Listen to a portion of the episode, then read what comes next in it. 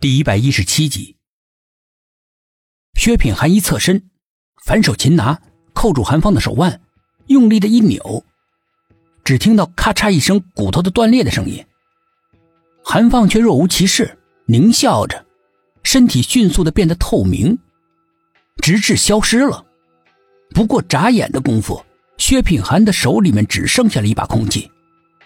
他正自惊异，韩放已经出现在他的另一侧。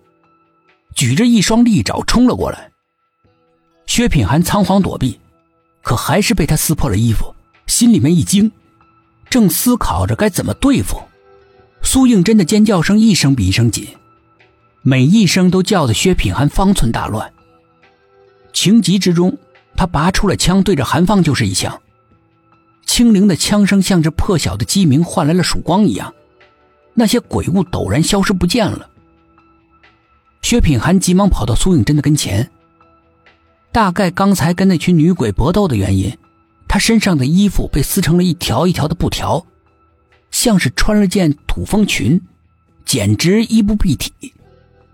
他慌忙移开目光，脱下自己的衣服，背着脸递给了他。惊魂未定的苏应真接了过来，红着脸穿在身上，一股异性的体味。从衣服里面散发了出来，钻进他鼻子里，顿时心如鹿撞，羞愧难当。薛品涵只顾着警惕的留意四周的情况，丝毫没有注意到他的脸红的像天上的朝霞一样。牵起他的手往树林外面走，边走边说：“趁着现在没事，赶快出去，这个树林太邪气了。”岂止这片树林？这整个学校都很邪气，整个布局就是用来聚阴的，所以凡是死过人的地方，阴气就会很重，从而也会更容易吸引那些阴气重的人进来送死。久而久之，阴气越积越多，便形成了不祥之地，形同鬼门，自然就显得很邪气。苏应真说着，向四周看了看，刚才那几个吊死鬼。就应该是这里枉死的女孩。薛品涵皱着眉头。不是枉死的人找到替身就可以重新投胎转世吗？那为什么刚才出现那么多吊死鬼？这里不同于别的地方，凡是属阴的人进去就别想出来，所以那些枉死的学生，不管怎么找替身都没有用，他们根本没办法从这里解脱出去。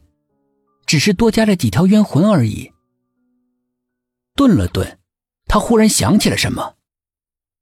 我们一出去，就要立刻毁了这片树林，不然还会有人死的。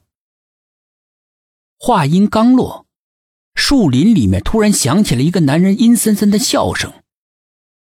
薛品涵和苏应真的四只眼睛忍不住四下扫视，却只闻其声不见其人。两个人的心均往下一沉，直坠谷底。你们出得去吗？一个声音冷冷的反问着，带着嘲笑。没有人回答。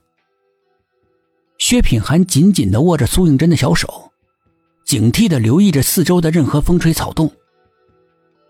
随着那句让人心慌的话语结束，树林归于一片平静。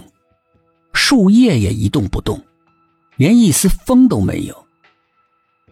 一切好像是一幅画一样静止不动了，就连苏应真和薛品涵也像被定了格一样僵在原地，也是一动不动的。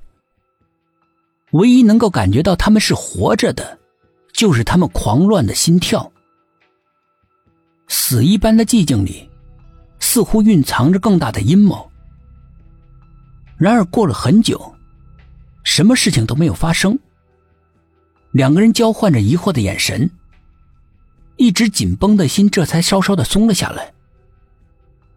就在两个人刚刚准备离开的时候，树林里突然从脚底下漫起无边的黑雾来，转眼间就淹没了他们的脚踝。黑雾浓的连地面都看不见了。接着，黑雾不断的往上涌，像是蓄水池里的水一样不断的上涨，很快就漫过了他们的头顶。整片树林被黑雾吞噬了，树林里的光线变得非常的昏暗，让人恍惚，好像来到了一个未知的世界。黑雾之中，隐隐的有人的影子在晃动，向他们包围了过来。